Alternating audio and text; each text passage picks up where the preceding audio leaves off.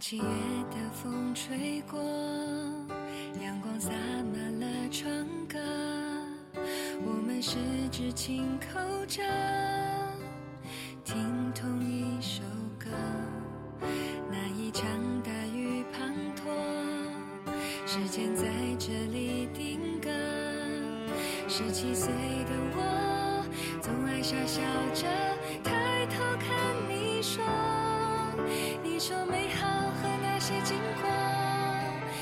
说时间抵不过你我，世界是一个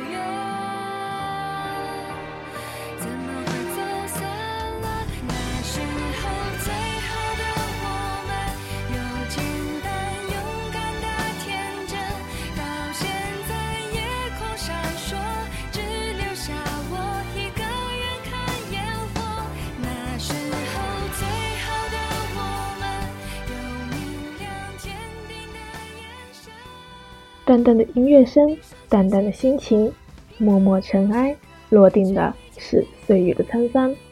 年华消逝而过，依然不变的是我们那追求美的心灵。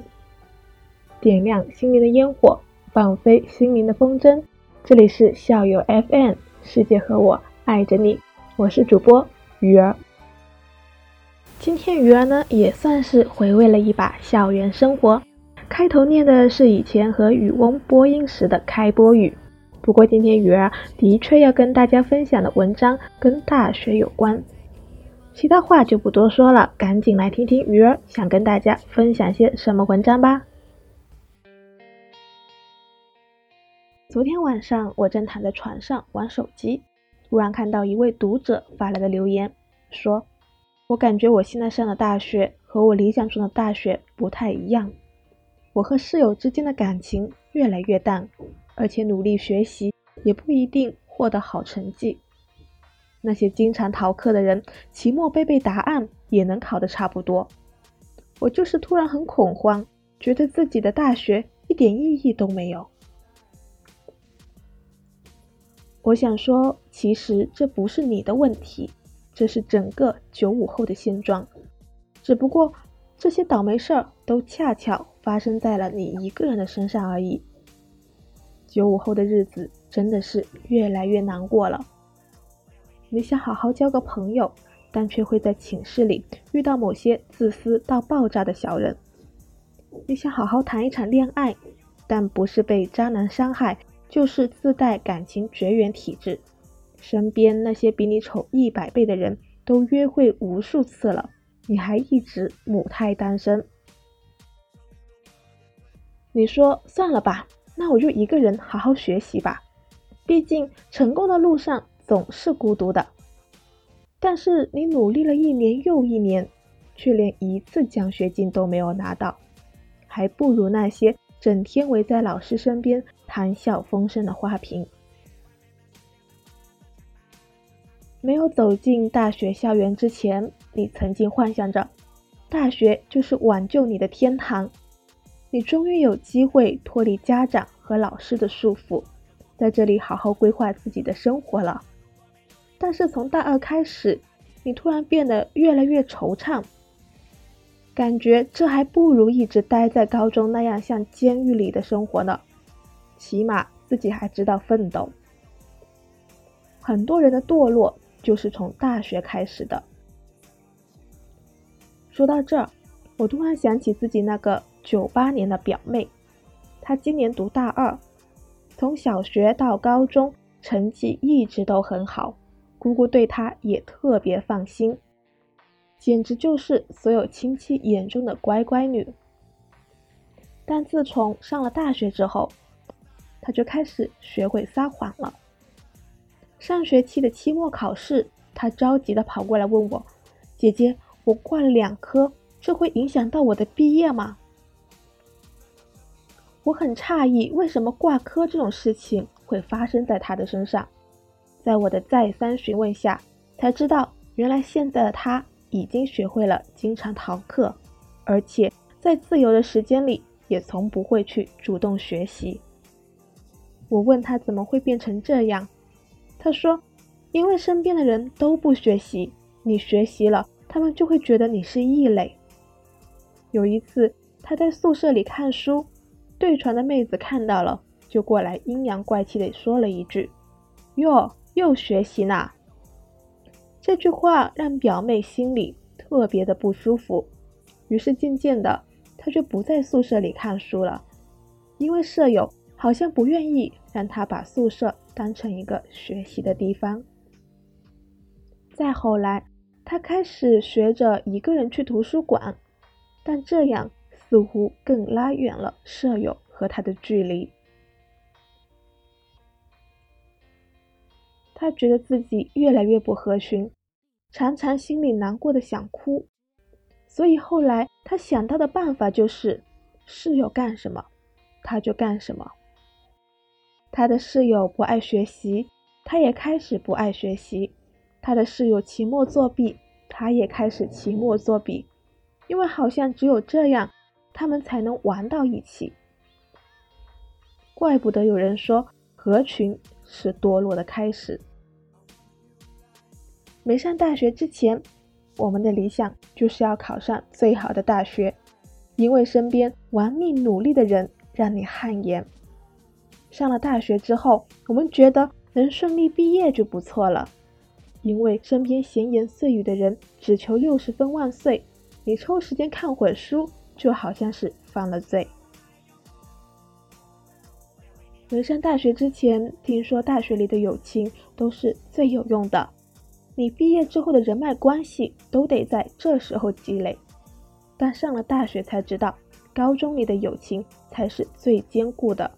高中的友情是过命的交情，但大学的友情，毕业之后散了，就再也没了。前几天，公众号的一个妹子加了我的微信，我还没来得及询问她是谁，就噼里啪啦的给我发来好几段语音，基本上都是带着哭腔的那种。她跟我说自己被室友算计了，感觉大学这两年自己付出的真心喂了狗。我试着劝她说，没有什么事情是沟通不能解决的。但听完事情的原委之后，这事儿根本没法再和好了。他们宿舍有四个人，一直以来，因为他的年龄比其他几个稍微大一点点，所以就很正常的把他们当成妹妹来照顾，经常帮他们带饭带吃的回宿舍。有时候大家忘了给钱，他也觉得无所谓。但有一次，他刚拿着热腾腾的饭到宿舍门口。就听到有一个人在里面怂恿大家，反正他家有钱，以后能不给就不给。原本他把大家当好朋友看待，但最后却发现自己被别人当了冤大头。有时候我们错就错在把什么人都能称为朋友。以前在一本书里看到，一个人对另一个人说。大家都是好朋友，帮帮忙呗。然后被对方果断拒绝。不，我们不是朋友。朋友之间应该相互知道对方的家人，知道对方喜欢什么，知道对方的生日。我们只是认识而已，而不是朋友。其实我觉得这句话说的挺对的，不是谁都有资格成为我们的朋友。朋友起码三观要一致，知根知底。每天都有很多小伙伴给解忧编辑部来信，说自己的大学生活过得很糟糕，没有朋友，成绩也不好。其实从小编的这个角度就可以看到，并不是只有你一个人这么孤独。每个人成长的阶段中，总要面对一些未知的挑战，而这些。就是你在大学里要面对的。等你挣扎过后，就会发现，大学能交到朋友，不过真心的不多，就那么一两个。所以别对谁都掏心掏肺，在没有知根知底之前，面子上过得去就可以了。大学能学到东西，不过除了要学会学习之外，还要学会承受别人。毫无道理的有色眼光，这样你才能按照自己的内心走得更远。你要时刻记得，任何人在别人眼里都是有瑕疵的，关键是你要对得起自己。学校是一个大的熔炉，有正派就必须有反派，做别让自己后悔的那一个就够了。有时候坚持不下去了，就想想自己当初来这的目标是什么。分享完这篇文章，鱼儿想说自己还是挺幸运的。在大学有一群三观一致的朋友，比如广播站的兄弟姐妹们，能吵能闹，能好好聊。借天一角，让喧嚣沉淀，如此的优雅婉转，如此的从容淡定。其实真正的安静来自于内心。美丽的校园弥漫着柔情，朵朵白云下蹦跳着欢快的身影，温暖的阳光。你我的约定，又洒下了金色的浪漫。今天的文章就分享到这了，我是主播鱼儿，请记得世界和我爱着你。在节目的最后，五月天的《后来的我们》送给大家。